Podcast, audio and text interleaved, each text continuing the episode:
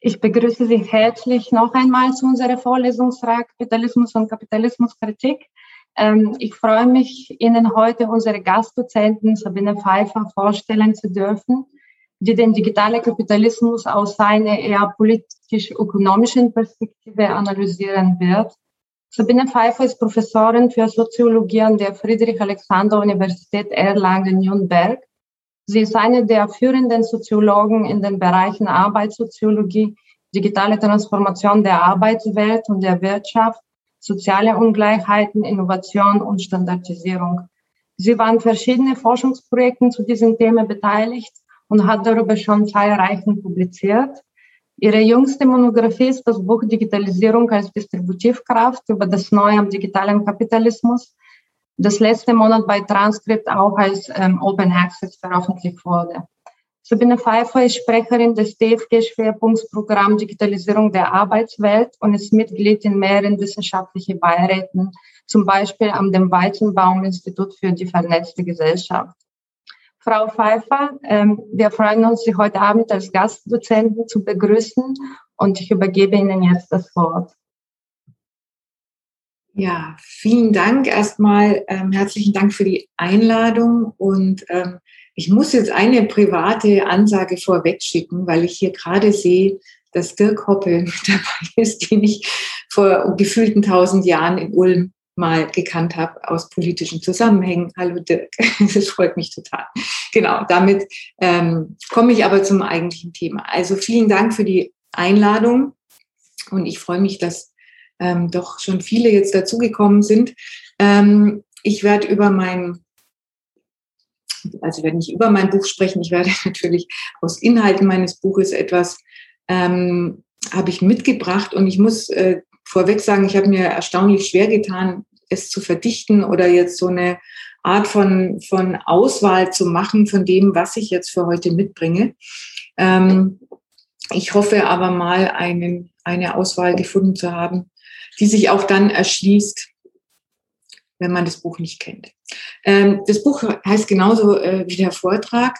Ähm, dass da im Untertitel digitaler Kapitalismus steht übrigens, war so eine Marketingidee ähm, des Verlags. Das hatte ich gar nicht vor.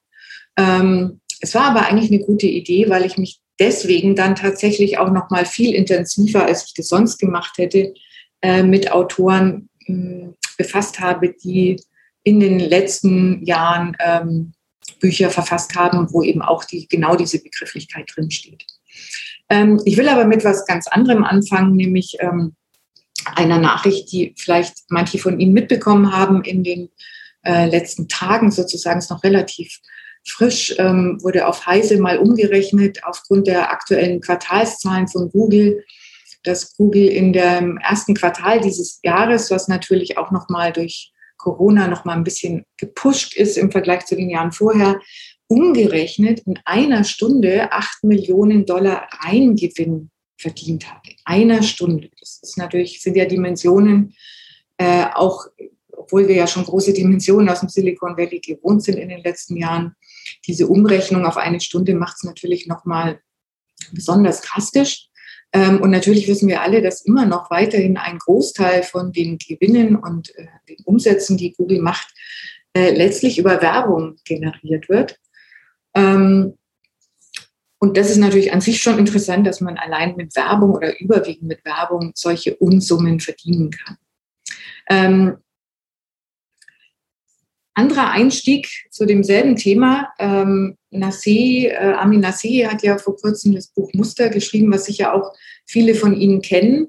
Ähm, und wo seine Frage ist, ähm, für welches gesellschaftliche Problem eigentlich die Digitalisierung eine Lösung ist. Was ich eine sehr spannende Frage finde erstmal, ähm, weil man sich immer eigentlich fragen sollte, wenn etwas sich offensichtlich erfolgreich verbreitet, ähm, gibt es dafür systematische Gründe jenseits der Gründe, die man sowieso immer auch kennt und die immer auch stimmen, dass es irgendwie geniale Entrepreneure gibt, die irgendwie den Zug der Zeit schneller erkannt haben als andere, dass es natürlich bestimmte Skalen und Netzwerkeffekte gibt und all sowas.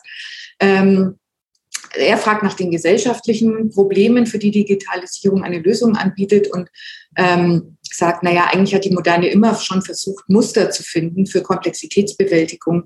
Äh, und die Digitalisierung kann Muster zur Komplexitätsbewältigung besonders gut oder beziehungsweise bietet sie an. Äh, und im selben Sinne ähm, fragt mein Buch sozusagen oder meine Analyse, ähm, welches ökonomische Problem löst eigentlich die Digitalisierung besonders gut? Ähm, bezogen auf diese Google-Geschichte gerade, also eine Stunde, acht Millionen Dollar, ähm, acht Millionen Dollar Reingewinn in einer Stunde mit überwiegend Werbung, ist für mich die entscheidende Frage nicht nur, ähm, wie geht das? Warum schafft das Google? Warum schaffen das andere nicht? Warum schafft das Facebook ähnlich, aber nicht ganz so gut und so weiter, was auch alles spannende Fragen sind, sondern mich interessiert eigentlich eher, warum gibt es andere Unternehmen, die offensichtlich bereit sind, diese großen Summen für Werbung zu bezahlen. Jetzt kann man sagen, na ja, das ist einfach eine Medienverschiebung. Ne? Früher haben die Unternehmen halt in Fernsehwerbung in, investiert oder in Plakatwerbung außen. Ähm, und das tun sie jetzt halt weniger, dafür machen sie es mehr online. Ähm, das stimmt aber nicht. Das ist übrigens etwas, was ich mir auch im Buch empirisch ein bisschen angucke. Das andere passiert weiterhin. Also das ist, hat jetzt nicht abgenommen, das kann man so nicht sagen. Ähm, also es ist offensichtlich nicht nur eine reine Medienverschiebung, die da stattgefunden hat. Aber das ist sozusagen die Frage, die mich eigentlich bewegt. Nicht, warum verdient Google so viel mit Werbung, sondern warum sind andere Unternehmen bereit, von ihren Gewinnen so viel abzuzweigen ähm, oder von ihren Umsätzen, besser gesagt, so viel abzuzweigen für Werbung über Google und Co. Ähm, wenn man sich so ein bisschen die, die Diagnosen zur Digitalisierung der letzten Jahre anschaut, und von denen haben wir ja zuhauf, ähm, sozusagen täglich kommt was Neues dazu, ähm, würde ich immer sagen, irgendwie geht es immer um neue Cocktailrezepte. Ähm, und nicht um die Frage, hat sich eigentlich die Bar verändert? Ähm, ich gehe jetzt mal kurz raus aus der Präsentation und werde jetzt eine Weile lang ohne Folien vortragen. Ähm, genau, diese Frage Cocktailrezept oder Bar ist sozusagen die Logik meines Buchs oder meiner, meiner Frage, ähm, weil man sagen könnte, wenn man sich die meisten Diagnosen anschaut, zumindest die, die ja vielleicht so ein bisschen ähm, populärwissenschaftlicher daherkommen und zumindest nicht versprechen, dass sie eine sehr tiefgehende Analyse machen, könnte man sagen, das Cocktailrezept, das da verkauft wird, ist immer ein bisschen ähnlich. Ähm, man mische sozusagen irgendeinen innovativen oder mehrere Vorrunner der Digitalisierung mit einem disruptiven Geschäftsgebaren. Man würze mit immateriellen Produkten. Ähm, die natürlich immer wenige bis keine Grenzkosten haben. Zumindest ist das immer die übliche Diagnose. Man gieße dann mit unbeschränkten Daten als Rohstoff auf und dann hat man ein äh, nach kräftigem Shaken eben äh, ungeahnte Skalen- und Netzwerkeffekte. Und das stimmt natürlich alles. Das kann man an vielen Stellen zeigen. Ähm, und das ist eine schöne Deskription, aber es ist natürlich keine Erklärung. Warum passiert das alles so? Ähm, außer man macht es einfach nur an der Technik fest. Ähm, wenn man es also bildhaft weiterdenkt, mich interessiert eher die Bar. Also ist die Bar anders? Ähm, hat sich die Bar grundsätzlich geändert, äh, in der die Cocktails ausgeschenkt werden? Ähm, oder hat sich am Barstock was verändert? Also das, was da verkauft wird über den Tresen und die, die vorne sitzen und es abkaufen können, hat sich an dem Verhältnis was grundsätzlich verändert. Das ist sozusagen ein bisschen äh, meine Perspektive. Nachdem der, der äh, Verlag mir den digitalen Kapitalismus in den Untertitel gezwungen hat, sozusagen, habe ich, wie gesagt, dann nochmal ähm, genauer mir einige angeschaut und nochmal den Schiller wieder gelesen, der den Begriff eigentlich ursächlich geprägt hat, Ende der 90er Jahre eine eher geopolitisch-technik-historische Analyse damals gemacht hat, kann man sagen. Ähm, der weiterhin aus für mich einer der spannendsten äh, ist, der mit diesem Begriff des digitalen Kapitalismus arbeitet ähm, und der 2014 dann eine neue Analyse nachgelegt hat, die sozusagen seine ersten Thesen weiterdenkt, ähm, die aber dann ganz stark nochmal von der Finanzkrise 2008 ähm, sozusagen überlagert und, und gemischt sind. Ich habe mir angeguckt, der weniger ähm, stark ähm, rezipiert wird, ist mein Eindruck, aber auch ganz interessant, ist eher aus einer medientheoretischen Perspektive kommt Michael Betancourt. Ähm, und natürlich ähm, ähm, Philipp Stabs äh, Buch zu den proprietären Märkten.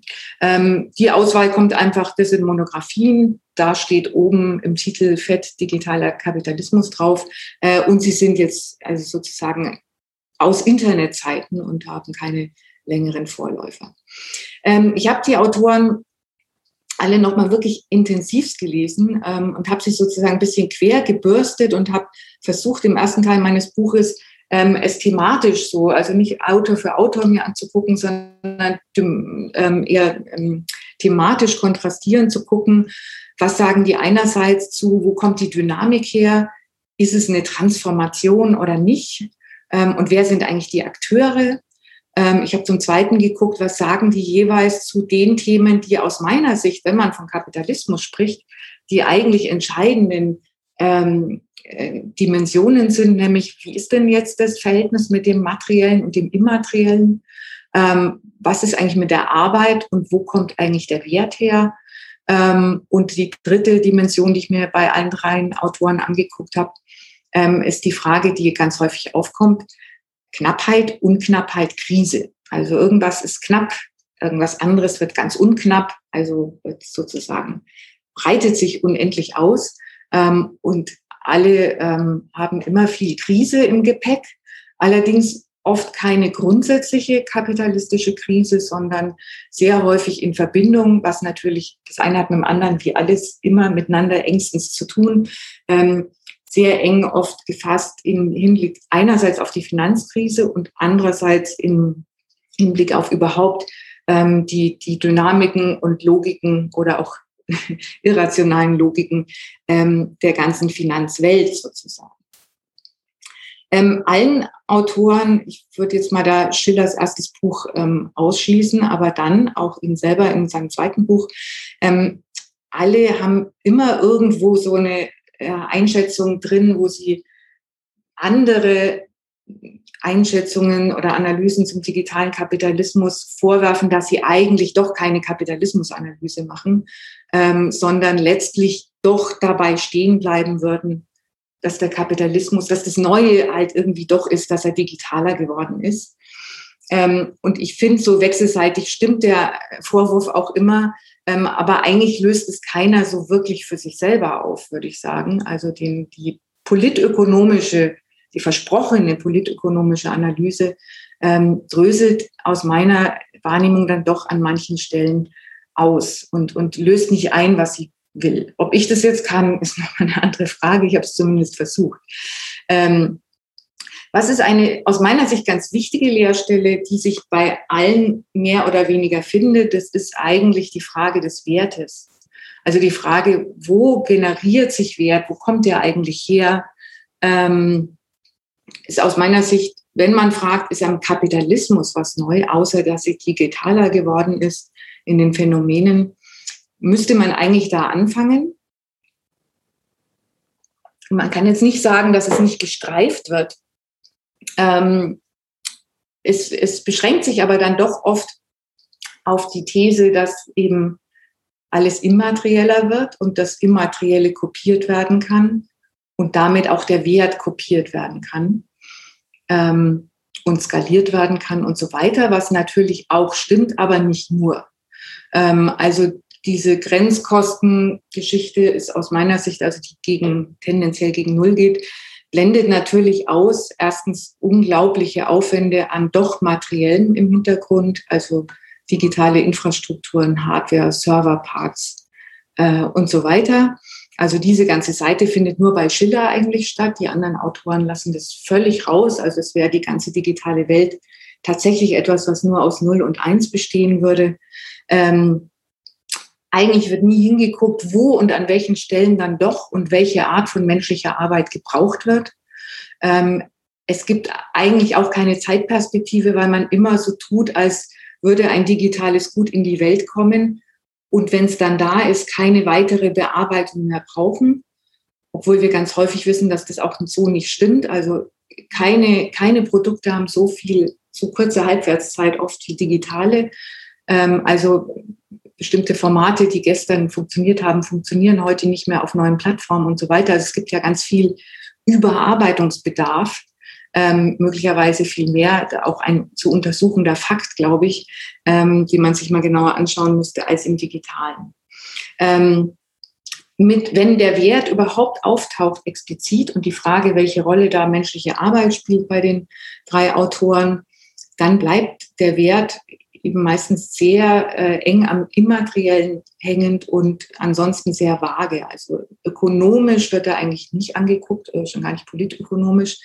Ähm, und auch die, wenn man schon von Kapitalismus spricht, eigentlich naheliegende Frage, was ist denn nun mit dem Gebrauchswert und dem Tauschwert? Ändert sich denn da was im Verhältnis? Lösen die sich auch auf oder gibt es die noch? Scott Lesch hat zum Beispiel die These vor vielen Jahren vertreten schon, dass die sich sozusagen auch auflösen. Ähm, das wäre natürlich tatsächlich eine völlig neue Art von Kapitalismus, wenn diese grundsätzliche dialektische Unterscheidung nicht mehr existent wäre. Ähm, aber die jetzt im Zentrum stehenden Autoren thematisieren das eigentlich nicht. Ähm, das hat vielleicht einen Grund. Mariana Mazzucato hat eine schöne Studie darüber gemacht, wie der Wert und die Betrachtung des Werts und wie er entsteht, auch überhaupt aus der ökonomischen Debatte sozusagen diffundiert ist, ins Nichts, also verschwunden ist, ähm, umgedeutet worden ist, also auch Umdeutungen, diskursive Umdeutungen, was denn produktiv und was unproduktiv ist.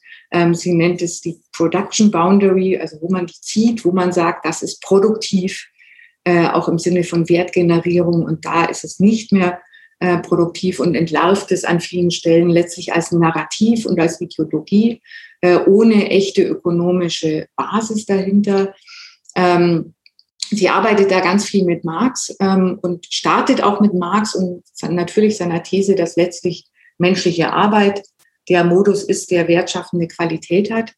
Ähm, und ähm, da legt sich sozusagen die Spur, wo ich sagen würde, das wäre wichtig gewesen, in die Diagnosen des digitalen Kapitalismus einzuarbeiten. Und da ist es aber leider nicht passiert.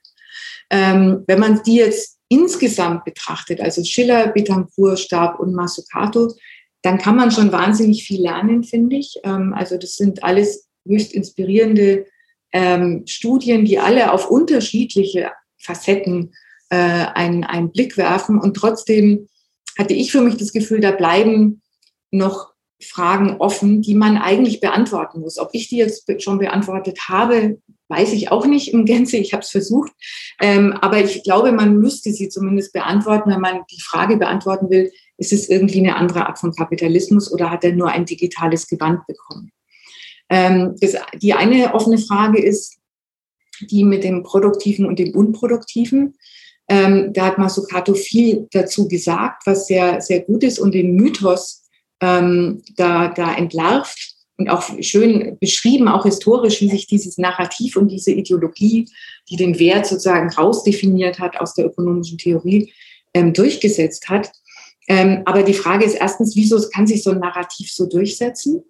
Ähm, das ist ja schön zu wissen, dass es sich durchgesetzt hat, aber meistens muss es Gründe geben, warum das so gut klappt.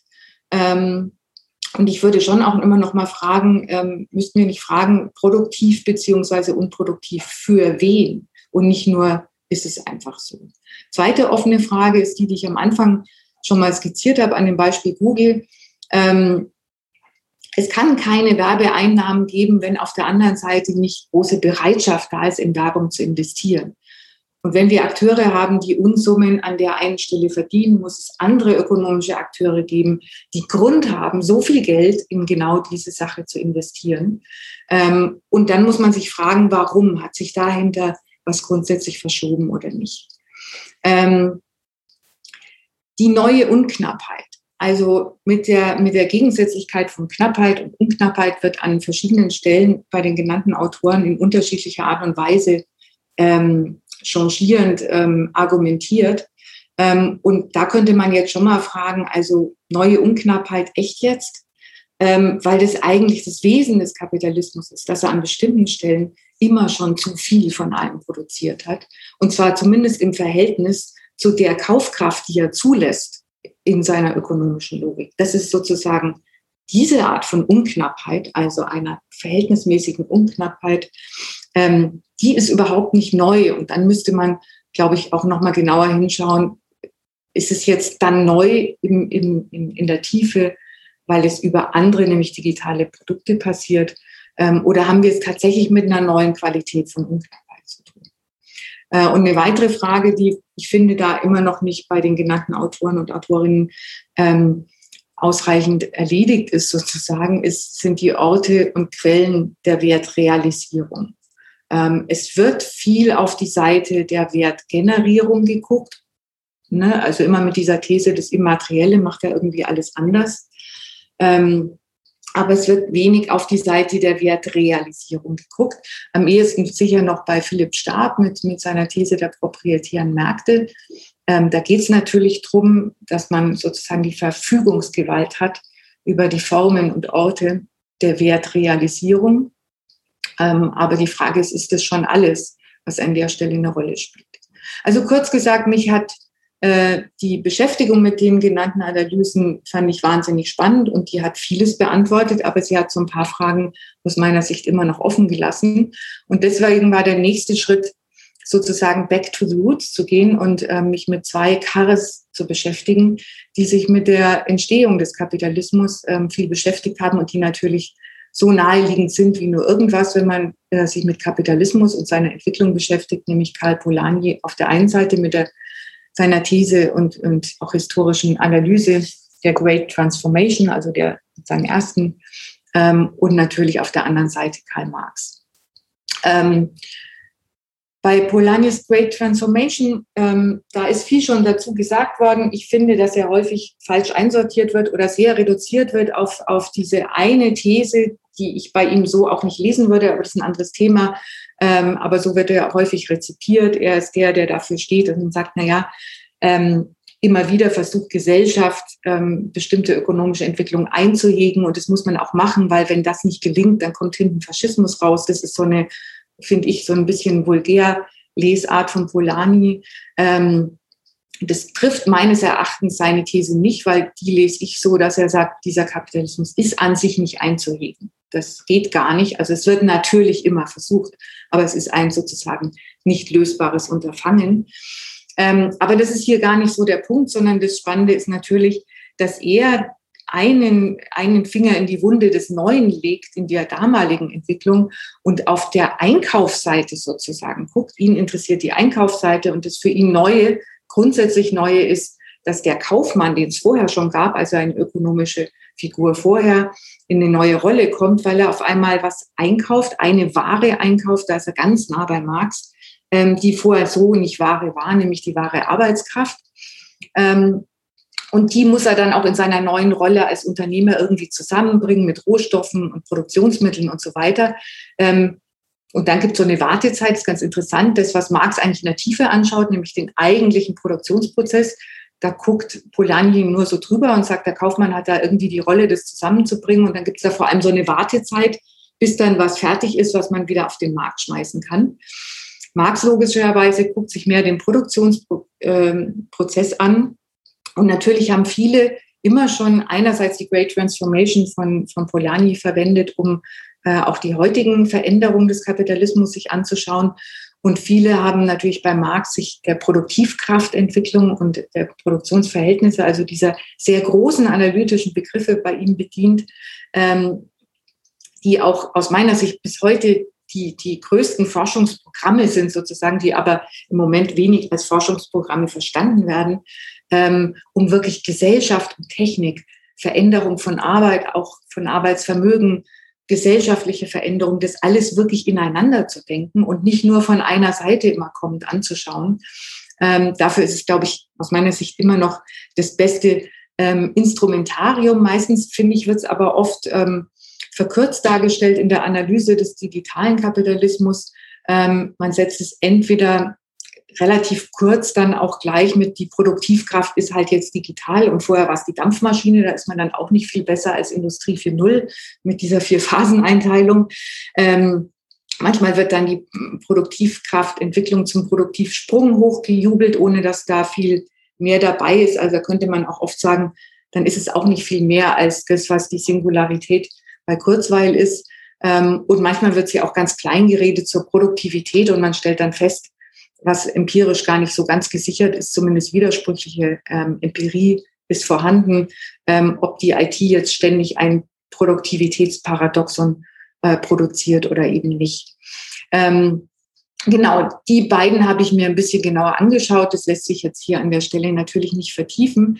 Das Spannende ist aus meiner Sicht, dass natürlich bei, bei Marx und bei Polanyi die Verkaufsseite, also der Markt, für den dann produziert wird, äh, natürlich eine große Rolle spielt. Bei Marx aus meiner Sicht noch ein bisschen mehr als bei Polanyi, ähm, aber natürlich nicht im Zentrum der Analyse steht. Äh, in beiden nicht, ähm, weil das, was neu passiert, eben eher in der Produktionssphäre sich abspielt. Ähm, und das äh, Bemühen ist, das Neue dort zu verstehen. Und deswegen der Markt und auch die Grenzen des Marktes, das thematisiert Marx eben alles schon. Ähm, aber es steht nicht im Zentrum seiner Analyse.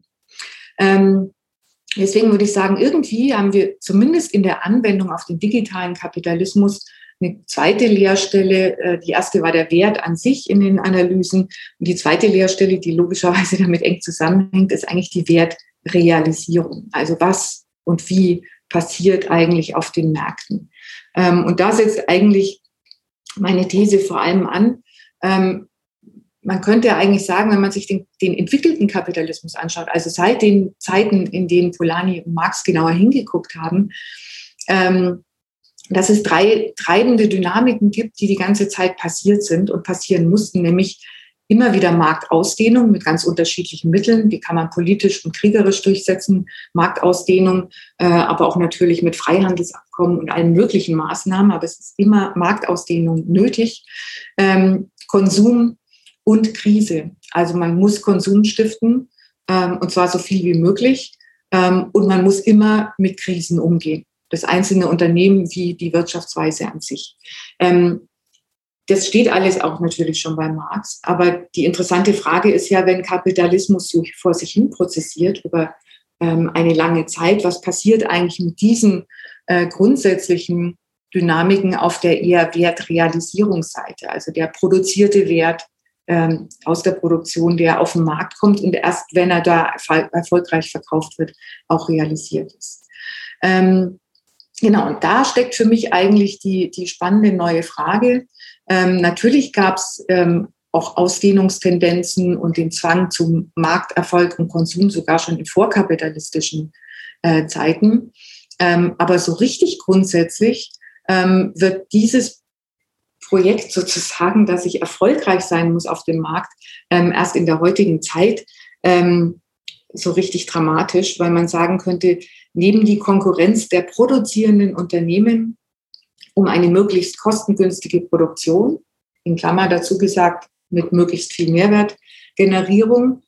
Ähm, auf der Seite ähm, kommt dazu, dass die Wertgenerierung auf dem Markt, die gelingende, ähm, eigentlich immer wichtiger wird. Und die Konkurrenz auf den Märkten, um da eine Pole Position zu haben, wird immer entscheidender, weil sozusagen die Optimierung auf der Produktionsseite können alle gut, haben alle gut geübt seit äh, 200 Jahren ähm, und sind am, an vielen Stellen auch sozusagen an der Grenze des Optimums angelangt, was da auch technisch möglich ist. Ähm, das heißt, auf der anderen Seite wird es umso wichtiger.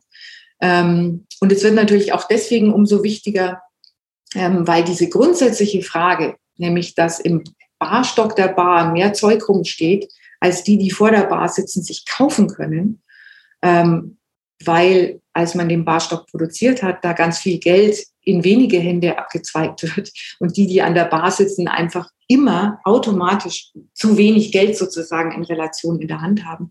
Also dieser grundsätzliche Gap, ähm, der ist nicht besser geworden im Lauf des Kapitalismus und seiner Entwicklung, sondern eher dramatischer geworden. Und das heißt, dafür muss immer dringend eine Lösung gefunden werden, auf Unternehmensebene genauso wie auf volkswirtschaftlicher Ebene.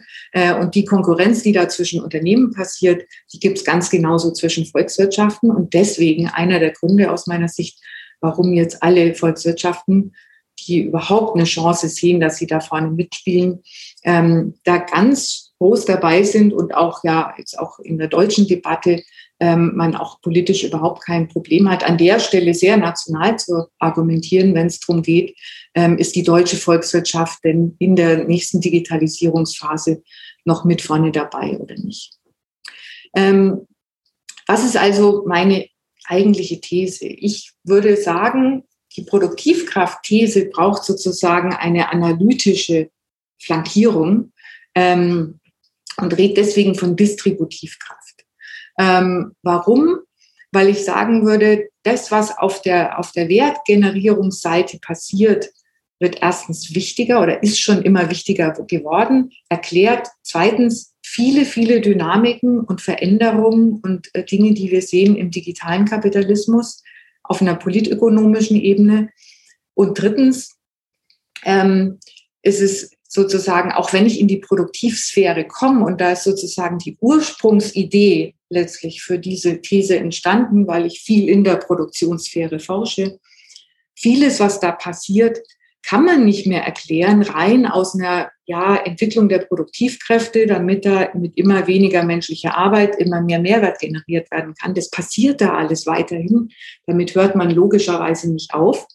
Ähm, aber es ist einerseits ziemlich ausgereift reizt und andererseits viele Dinge, die ich empirisch in den letzten Jahren immer wieder in Unternehmen gesehen habe, konnte man nicht erklären aus dieser Logik, aus der Produktionsgenerierungslogik, äh, in der Produktionssphäre, sondern die kamen aus anderen Logiken, die ganz eng am Markt waren, ganz eng an der Frage, kann ich schneller und vor dem Wettbewerb am Markt und zwar möglichst risikolos ähm, aktiv sein und sozusagen meine Pole Position da halten. Ähm, und deswegen gibt es teilweise auch Umbauten und Umorganisierung in der Produktion, die sozusagen aus der reinen Wertgenieße und Logik dort ähm, sogar manchmal kontraproduktiv sind, weil das andere so vorherrschend geworden ist. Ähm, es kommt also sozusagen dazu, es ist keine Ablösung, wird manchmal so verstanden. Also mir geht es jetzt nicht darum zu sagen, wir hatten irgendwie Produktivkräfte, das ist jetzt vorbei oder nicht mehr wichtig und jetzt gibt es die Distributivkräfte, sondern anders gesagt, natürlich sind die Distributivkräfte genauso Teil der insgesamten Produktivkräfte. Aber sie sind aus meiner Sicht so relevant geworden, dass es sich lohnt, ihnen einen eigenen analytischen Begriff zu geben, ähm, damit man auch die, die Wechselspiele zwischen dem einen und dem anderen analytisch und dann auch empirisch sich besser anschauen kann. Ähm, warum ist das überhaupt nötig? Naja, aus, weil der Kapitalismus einfach immer überproduziert. Also diese Unknappheit, die er immer schon in sich trägt, und die er auch nicht abstreifen kann. Also wenn er das würde, ähm, deswegen glaube ich auch, dass Degrowth nicht zusammengeht mit Kapitalismus, dann wäre es aus meiner Sicht kein Kapitalismus mehr. Also diese Unknappheit im Produzieren ist sozusagen angelegt und wird immer weiter optimiert, heißt, es wird immer noch mehr Unknappheit ähm, sozusagen produziert. Und damit wächst natürlich der Zwang, die Wertrealisierung auf dem Markt immer noch schneller realisieren zu können als die anderen, weil man weiß, dass da einfach zu viel ist, was realisiert werden müsste und man es nur schafft, wenn man ganz früh und ganz gezielt die richtigen Konsum, Konsumwilligen erreicht hat oder sie überhaupt erst zu Konsumwilligen gemacht hat und so weiter. Ähm, das heißt, ich würde sagen, Distributivkräfte sind sozusagen alle ähm, die Maßnahmen technologischer Art, organisatorischer Art, auch politischer Art, also regulatorischer Art und so weiter, ähm, die die Sicherung der Wertrealisierung ähm, gewährleisten. Ähm, könnte sagen, die Gesamtheit der institutionalisierten Prozesse des Verkaufs und der Verkaufsförderung, die nur zusammen mit einer Produktionsweise zu verstehen sind, die letztlich auf Gedeih und Verderb darauf angewiesen ist, dass der einmal produzierte Mehrwert tatsächlich auch am Markt realisiert wird. Ähm, was sind die Distributivkräfte? Also die Dynamiken habe ich vorhin schon genannt. Ausdehnung Markt, Ausdehnung Konsum, Umgang mit Krise. Und die kann man jetzt so ein bisschen sozusagen empirisch konkreter fassen. Ähm, und dann würde ich die Distributivkräfte fassen, einmal als Werbung und Marketing. Das heißt, alle Anstrengungen, die ganz direkt darauf ähm, zielen, die Wertrealisierung über Konsum und auf dem Markt ähm, zu stiften, zu garantieren, äh, zu ermöglichen. Es gehört dazu auch, und da sieht man auch, dass man letztlich Produktivkräfte und Distributivkräfte nicht trennen kann, also real nicht trennen kann, empirisch nicht trennen kann, sondern nur analytisch, Transport und Lagerung, weil das ist neben den, und das ist sehr oft nicht digital. Ähm, also es ist digital verbunden, aber es ist natürlich trotzdem, wird es immer eine, oder in den meisten Fällen eine physische Seite haben, außer wir reden von rein digitalen Waren. Da gehören also alle Anstrengungen dazu, um den physischen Zugang zu Märkten und zur Wertrealisierung zu gewährleisten. Und die dritte Ebene ist Steuerung und Prognose. Das sind alle Anstrengungen und Maßnahmen, die die Wertgenerierung und die Wertrealisierung verknüpfen. Und da ist natürlich die Digitalisierung das Tool par excellence, wenn man so will, ähm, weil sie sozusagen alle Zirkulationsbewegungen, ähm, die Finanzbewegungen, die physischen Bewegungen, die Verbindung zwischen Markt, äh, zwischen Wertgenerierung und Wertrealisierung auf den Märkten nicht nur zusammenbringt, sondern versucht berechenbar zu machen und auch zu steuern, also bewusst zu steuern, nicht nur zu steuern im Sinne von, ich muss aufpassen, dass mir nicht ein Schiff im Suezkanal schräg steht, sondern zu steuern im Sinne von, ich möchte, dass da möglichst wenig Risiko passieren kann, ähm, weil ich sozusagen die Märkte berechnen kann und prognostizieren kann. Ähm, und da bietet natürlich oder verspricht die Digitalisierung zumindest ähm, genau die richtigen Tools im Koffer zu haben. Ähm, das ist für mich tatsächlich das Neue. Also das Neue ist sozusagen im Kern nichts Neues. Also wir haben es nicht mit einem anderen Kapitalismus zu tun, wenn ich ihn rein ökonomisch betrachte. Aber wir haben es mit einem entwickelten Kapitalismus zu tun, ähm, der deswegen auf einer anderen Ebene ähm, Dinge hervorbringt, mit denen man dann auch zum Beispiel in der empirischen Forschung mehr Dinge erklären kann, als wenn ich immer nur mich frage, was passiert in der Produktion oder verlagert sich jetzt Produktion nur noch ins Internet und was heißt es? Ähm, vieles von dem, was in Unternehmen zu beobachten ist, an Reorganisationslogik, ähm, an globalen Strategien, erklärt sich aus meiner Sicht das, was ich in der Empirie erlebe, oft immer mehr über dieses Marktgeschehen, vor allem über nicht nur über die Frage, das ist ja sozusagen eine, eine konventionelle Sichtweise, da gibt es den Markt, der hat einen Bedarf und ja, den kann ich ein bisschen noch pushen, indem ich die richtige Werbung mache, aber ansonsten bediene ich vor allem äh, Bedarfe, die da da sind, sondern es ist, es war schon immer anders, aber dieses hat eben eine neue Dramatik bekommen nach und nach in den letzten Jahrzehnten. Ähm, und die Digitalisierung ist da sozusagen die Antwort, ähm, diese, diesen Markt berechenbar zu machen. Und nicht nur, es geht nicht nur um diese Frage, dass natürlich der proprietäre Markt, wie Stab ihn nennt, natürlich eine besonders gute Antwort. Also wenn man da einen hat und zu denen gehört, zu den Akteuren gehören, die so einen ähm, generieren konnten, hat man schon viel getan, vor allem aber nicht für sich selber, das natürlich auch, ähm, sondern eben auch für all die, die sagen, ich brauche so einen Markt, und deswegen bin ich auch bereit, an Google und andere dann viel zu bezahlen, ähm, weil diese mir als sozusagen Dienstleister der Distributivkräfte ähm, versprechen, dass ich darüber schneller meine, meine Wertrealisierung hinbekomme. das Problem ist daran übrigens, dass das Ganze sich selber auf die Füße tritt, weil natürlich auch die, die Distributivkraftanbieter sozusagen, genau dieselben Dynamiken erleben wie der Produkt Produktionskapitalismus in der Frühzeit auch. Ähm, sie brauchen ziemlich viel menschliche Arbeit, wenn man mal hinschaut. Also es ist nicht so, dass da einfach nur jetzt alles die Algorithmen machen. Äh, die menschliche Arbeit, die da äh, passiert, ist nicht unerheblich und sie ist an manchen Stellen extrem billig, weil man sozusagen den alten, äh, den ganz alten und äh, eigentlich überwunden geglaubten ähm, ausbeuterischen Formen von Produktionsarbeit äh, folgt. Und sie ist auf der anderen Seite aber auch sehr teuer, weil man teilweise spezialisierte äh, und ziemlich qualifizierte Menschen braucht.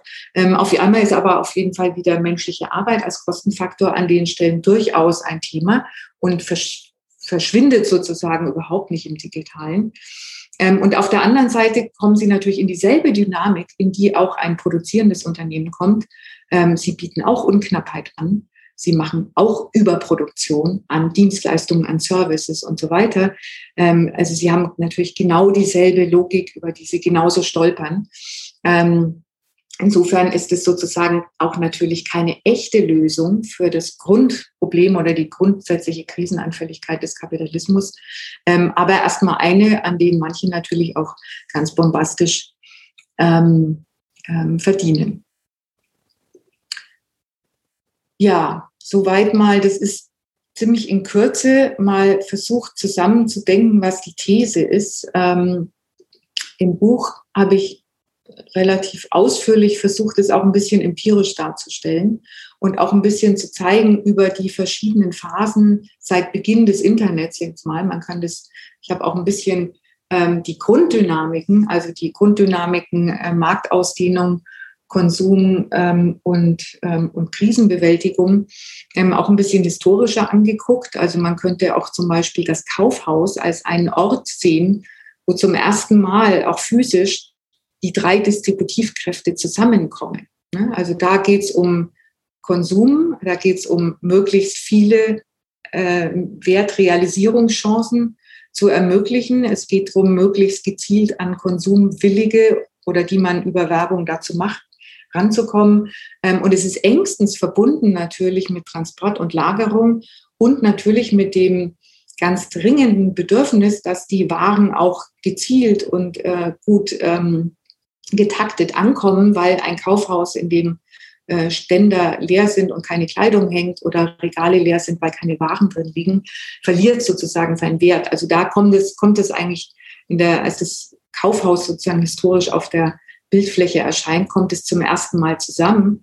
Ähm, und man könnte sagen, Amazon, ich zeige gleich mal noch mal ein Bild dazu, ist sozusagen das, das Kaufmannskapital 4.0, ähm, weil da eigentlich am meisten von den Distributivkräften zusammenkommen. Deswegen ist Amazon eigentlich das erfolgreichere Modell, auch wenn es das im Moment ähm, nach manchen Kennzahlen nicht ist im Vergleich zu Google. Google sozusagen im Moment nur an einer Stelle so richtig unterwegs, äh, was die Distributivkräfte angeht, während Amazon viel, viel gezielter ähm, sozusagen die verschiedenen Stränge der Distributivkräfte ähm, zusammenbringt. Ähm, insgesamt ist es, ähm, ich gehe jetzt mal nochmal zurück auf meine Folien.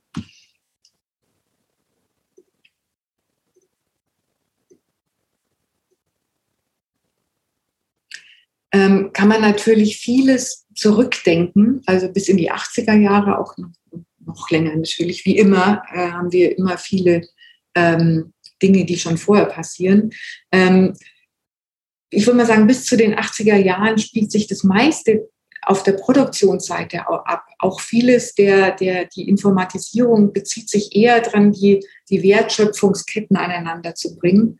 Ähm, und auch, es passiert auch schon Richtung Markt, aber das ist noch nicht so vorherrschend. Aha, da haben wir schon den ersten, der, der malt. Das wurde mir schon gesagt, dass man das in Basis so macht. Interessant. Ähm, in den 90er Jahren ähm, werden übrigens auch Betriebe immer mehr selber zur Ware. Also die sind gar nicht mehr die, die sozusagen nur Waren, die Orte der Warengenerierung und der Wertrealisierung auf dem Markt sind, sie dann auch sogar selber zur Ware. Merchant Acquisition Prozesse ähm, sind der Ausdruck davon. Ähm, aber da passiert natürlich die Informatisierung noch mehr und wird noch globaler. Und vieles ist aber auch da immer noch, also Kontraktfertigung und Outsourcing, noch besser durchzutacken. Also sind wir stark immer noch auf betrieblichen Strategien der Wertgenerierung und Wertrealisierung. Ähm, und ab ähm, eigentlich erst, würde man sagen, so zehn Jahre hm, ungefähr, nachdem das Internet kommerzialisiert wird, ähm, schlägt so richtig durch, dass Wertrealisierungsstrategien, die es auch vorher schon gab, im Internet vorherrschend werden und über Technologien des Digitalen vorherrschend werden. Ähm, es ist sozusagen deswegen nicht, das ist jetzt vielleicht auch was grafisch eine Fehlinterpretation ist, mir geht es nicht darum, dass das, was eher Produktivkraftentwicklung bislang war. Und die ist natürlich viel mehr, das nochmal dazu gesagt, als das, was in Betrieben passiert oder in Wirtschaft passiert. Produktivkraftentwicklung ist immer auch ein gesamtgesellschaftlich passierender Prozess. Ähm, aber der nimmt sozusagen in der Erklärungsbedeutung ab, nicht unbedingt in den Kennzahlen, auch nicht in der, es ist nicht so, dass wir weniger produzieren als früher. Das ist übrigens ja auch immer ein, wenn man so will, ein Mem, das mit dem digitalen Kapitalismus immer gern äh, sozusagen mit transportiert wird, dass wir jetzt, dass, dass Produktion nicht mehr so wichtig ist und vor allem industrielle Produktion nicht mehr so wichtig ist, weil jetzt alles im Netz passiert. Ähm, natürlich hat die Menschheit noch nie so viel produziert, wie wir das im Moment tun. Es passiert nur weniger jetzt äh, vor unseren Haustüren äh, in Zentraleuropa oder in den USA. Es passiert halt an anderen Orten der Welt. Ähm, auch deswegen bekommt das andere eine erhöhte Bedeutung. Und vieles, erhöhte Bedeutung heißt auch da, wie gesagt, nicht unbedingt, dass es sich immer in ökonomischen Kennzahlen niederschlägt. Oft tut es das. Es ist vor allem eine erhöhte Bedeutung im analytischen Sinn, meint, vieles, was man sieht, was man versucht zu verstehen, kann man oft leichter, ähm, ist mein Eindruck zumindest, über die Distributivkraft Dimensionen verstehen und entschlüsseln als über die Produktivkraft. Ähm, also das heißt, die These ist, um es nochmal auf den Punkt zu bringen, im entwickelten Kapitalismus, also das musste sich eben erst entwickeln im Laufe der Zeit unserer Tage, ist das zentrale Problem. Und es ist wirklich ein, ein, es war immer schon ein Problem, aber es ist sozusagen ein, ein, ein existenzielles Problem geworden, was die Unternehmen permanent umtreibt. Die Realisierung der, der bereits geschaffenen und schon unter optimiertesten Bedingungen geschaffenen Werte auf Märkten, ähm, Strategien der Markterweiterung und des ubiquitären Konsums. Also auch da bietet die ähm, Digitalisierung natürlich ganz viele Versprechen. Ähm, nämlich irgendwann und die ersten Möglichkeiten haben wir ja schon. Die, die Dash-Buttons zum Beispiel von Amazon waren so ein Versuch, sind wieder zurückgenommen worden. Also, dass ich einfach auch überall, wo ich bin, allein auf Knopfdruck ähm, konsumieren kann. Ähm, also Strategien der Markterweiterung, die können auch übrigens über ganz andere Dinge passieren, wie über ähm, solche Mechanismen wie Lizenzgebühren, wie Software as a Service, also Dinge, die ich immer wieder neu kaufen muss, weil ich gar nicht mehr das Ding kaufe, das Produkt oder die einmalige Serviceleistung, sondern nur noch die Nutzung und diese Nutzung ständig wieder neu kaufen muss. Ein, ein, ein Mechanismus, der uns natürlich mit dem Internet der Dinge auch in der physischen Welt in Zukunft begegnen wird ähm, und wir irgendwann den Toaster ähm, nicht mehr als Gerät kaufen, sondern als Leihgerät sozusagen in der Küche stehen haben und ähm, entweder monatlich dafür zahlen, dass wir toasten dürfen ähm, oder dafür zahlen, dass wir unsere Frühstücksgepflogenheiten ähm, sozusagen datenmäßig offenlegen oder ähnliches. Ähm, neben den auf die Generierung von wertgerichteten Produktivkräften gewinnen also diejenigen an Dominanz, die auf die Realisierung von Wert gerichtet sind. Ähm, die Distributivkräfte und deswegen finde ich den Begriff so passend, ähm, weil sie ähnlich umfassend sind. Es geht eben nicht nur darum, ob jetzt eine Firma sagt, wir stellen jetzt unser Software-Payment-System äh, um auf, auf monatliches Pricing. Ähm, das allein ist noch nicht, damit kann man noch nicht Distributivkräfte fassen, sondern es geht tatsächlich um das ganze Bündel, wie auch bei Produktivkräften als Oberbegriff, von technologischen und organisatorischen Maßnahmen und Aktivitäten, ähm, die immer auf diese Wertrealisierung ähm, gerichtet sind. Ähm, und nicht nur auf Wertrealisierung an sich, sondern das Bestreben ist, so schnell zu sein wie möglich, sie langfristig zu sichern. Das ist zum Beispiel was, was Microsoft besonders gut kann über die Lizenzmodelle, ähm, was vielleicht auch gerade Impfanbieter machen, wenn wir uns jetzt ähm, in, in, Zukunft vielleicht regelmäßig impfen lassen müssen gegen Corona. Auch das sind natürlich Möglichkeiten, mit denen man langfristig was sichern kann. Ähm, und dies alles mit möglichst geringen Zirkulationskosten. Also Transport und Lagerung, dieses Ineinanderklinken, auch kleinteilige Ineinanderklinken ähm, zu organisieren, gehört da eben mindestens genauso dazu so auch die politischen Maßnahmen, die das alles ermöglichen, Regulierungen schaffen oder auch abschaffen, je nachdem, die förderlich sind für solche Prozesse und ähnliches. Ähm, genau, da wollte ich aber eigentlich ähm, raus aus meinen Folien, Entschuldigung. Ähm, ich zeige jetzt noch ein Bild, bevor wir zur Diskussion kommen können. Wenn man sich jetzt mal ähm, im, Im Buch habe ich sehr genau mir die Zahlen nochmal angeguckt von, von den großen Firmen. Ähm, und da sieht man schon ähm, sehr unterschiedlich. Also die berühmten GAFAM, Google, Amazon, Facebook, Apple, Microsoft und so weiter, ähm, die ja immer gerne in einem Atemzug genannt werden, die kann man natürlich gar nicht in einem Atemzug nennen, weil sie sehr unterschiedliche Geschäftsmodelle haben. Ähm, viele andere Sachen, von denen wir im Moment reden und die, die, die glaube ich, die meisten von uns auch als Phänomene des digitalen Kapitalismus deuten würden, wie Crowdwork, Crowdfunding, alle möglichen Brokering-Plattformen, ähm, aber auch die Digitalisierungstechnologien, die wir so unter dem, meistens zumindest unter dem Label Industrie 4.0 packen. Ähm, wenn man die sich jetzt mal anschaut und zum einen mal guckt, okay, wo, wo tragen die eigentlich bei, so im klassischen Sinne äh, die Wertgenerierung zu optimieren. Also optimieren aus kapitalistischer Logik heißt entweder Innovationen vorantreiben und da äh, was tun zu können, was andere noch nicht anbieten können, ähm, oder ganz klassisch den absoluten oder den relativen Mehrwert zu erhöhen. Dann kann man jetzt, und die Felder stehen sozusagen immer dafür, was geht da ziemlich gut.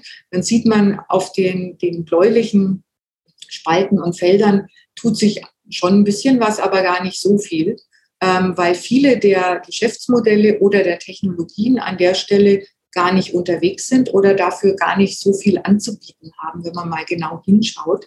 Ähm, da muss, könnte man jetzt ins Detail gehen, das geht jetzt aus Zeitgründen gar nicht, aber jetzt gerade die ganzen äh, Industrie 4.0 ähm, Technologien werden ja fast immer diskutiert aus der Perspektive, fällt denn jetzt da menschliche Arbeit weg? Das ist das klassische Rationalisierung.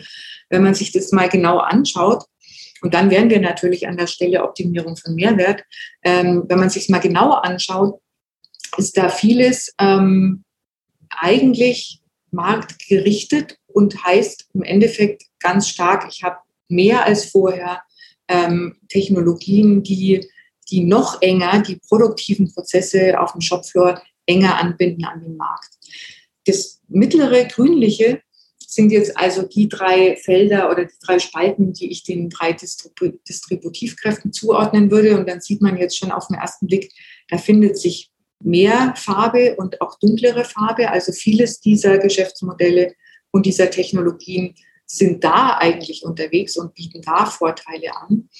Äh, und wenn man noch dazu kommt, das hatte ich jetzt nicht erwähnt oder nur so am Rande erwähnt, haben wir natürlich auch ganz viele ähm, Geschäftsmodelle, jetzt noch gar nichts leisten sozusagen auf der Distributivkraftebene, sondern eher was versprechen, also sozusagen ein Zirkulationsversprechen für die Zukunft mitbringen in Richtung möglicher Marktausdehnung, möglichen ubiquitären Konsumschaffung.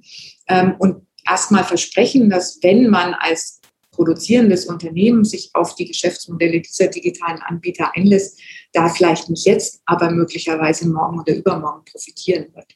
Ähm, also man sieht schon, da auf der, auf der grünen und auf der rötlichen Seite findet sich mehr ähm, Zuordnungsbeispiele. Äh, und es sticht ein Unternehmen hier raus, wenn man jetzt mal so auf den, bei den Geschäftsmodellen unterwegs ist, und das ist ganz klar Amazon, ähm, weil die am meisten ähm, sozusagen zu bieten haben bei den Distributivkräften äh, und eigentlich die einzigen sind, die bei den Distributivkräften sozusagen auf allen, auf allen ähm, Plattformen unterwegs sind oder auf allen, sagt man da, auf allen Bühnen mittanzen und die in Verbindung bringen können. Insofern eigentlich an der Stelle aus Distributivkraftebene das, das interessanteste Geschäftsmodell. Und ganz unten jetzt nur noch ein Blick auf die Technologien. Da könnte man auch sagen, einerseits Internet of Things und andererseits ähm, natürlich das, was im Moment als Versprechen zumindest in puncto KI und Machine Learning passiert, ähm, sind auch genau die zwei Ebenen, die technologisch da sozusagen am meisten Versprechen mitbringen und wiederum mehr Versprechen auf der Distributivkraftebene als ähm, und damit auf der Wertrealisierungsseite als auf der Produktivkraftebene und der Wertgenerierungsseite. Ja, ähm, ein, ein Bild noch zum, zum Ende. Ähm, wenn man Polanyi, Marx oder auch die, die die beiden Karls äh, an manchen Stellen aus ihrer Zeit äh, zitieren, ähm, findet sich immer wieder und sehr gerne das Bild von der, von der Raupe und dem Schmetterling, also für die Entstehung des Kapitalismus, für die Frühphase seiner Entstehung, äh, sozusagen Raupe und Schmetterling. Ähm, und jetzt ist natürlich die Frage, wie ist es denn jetzt mit dem digitalen Kapitalismus? Was würde ich denn sagen? Ich sage ja, okay, da passiert auch politökonomisch betrachtet viel wirklich Neues, ähm, was den eigenen analytischen Namen Distributivkräfte verdient. Ähm, ist es jetzt sowas wie die, in der Zoologie nennt man das tatsächlich katastrophale Metamorphose von der Raupe zum Schmetterling? katastrophal deswegen, weil die Raupe und der Schmetterling, ich glaube zu 98 Prozent, ein wirklich anderes Wesen sind. Also das wird komplett umgebaut sozusagen während ähm, ein Wort, das ich auch erst lernen musste, die Hemimetabolie, äh, bei der Heuschrecke zum Beispiel, die wird einfach größer. Also die häutet sich und häutet sich und häutet sich und dann kriegt sie noch Flügel dazu äh, und irgendwann Geschlechtsorgane. Aber an sich ist es dieselbe Heuschrecke. Also die, die verändert sich schleichend. Also nicht ganz schleichend, weil natürlich eine Häutung ist sozusagen auch ein kleiner qualitativer Sprung, aber sie baut sich nicht um. Ähm, und ich würde sagen, bei der Frage ist jetzt der digitale Kapitalismus also haben wir es wieder mit so einer Raupen-Schmetterlings-Umbaugeschichte zu tun, grundsätzlicher Art, da würde ich sagen, nein. Ähm, aber wir haben, glaube ich, eine ziemliche Häutung gerade von sozusagen einer Heuschrecke zur nächsten. Insofern hat der Kapitalismus an der Stelle jetzt vielleicht Flügel bekommen, die er in der Form nicht hatte. So, damit höre ich auf. Ähm, wie gesagt, das ist das Schöne am digitalen Kapitalismus, wenn man, wenn man es finanziell irgendwie hinkriegt, dann kann man es in Open Access anbieten. Das ist der Fall. Insofern ähm, vieles von dem, was ich heute überhaupt nicht sagen konnte und nicht mal streifen konnte und vieles auch von den, ähm, wo findet man eigentlich bei Marx die, die Sachen, die helfen für diese Geschichten. Ich habe jetzt heute keine Marx-Zitate mitgebracht, weil es, glaube ich, für einen mündlichen Vortrag etwas ermüdend ist. Aber es gibt natürlich wahnsinnig schöne und spannende und sehr, sehr aktuell sich lesende ähm, Einschätzungen bei Marx und auch von Engels äh, unter anderem und auch Polanyi nochmal im Original zu lesen, lohnt sich wirklich an der Stelle. Ähm, und ich habe einige empirische Dinge da drin, die ich heute auch überhaupt nicht erwähnen konnte aus Zeitgründen. Ähm, unter anderem zum Beispiel mal den Blick auf, welche Arbeitstätigkeiten und Berufe ähm, wie hat sich das eigentlich entwickelt, die mit Distributivkräften zu tun haben? Also kann man denn auf der Ebene auch sehen, dass sich da was tut? Ähm, auch solche Dinge finden sich da und ich freue mich, wenn es gelesen wird. Ähm, kaufen muss man es nicht, aber lesen wäre schön. Vielen Dank und ich freue mich auf die Diskussion und Fragen. Ja, vielen Dank Ihnen für den spannenden Vortrag.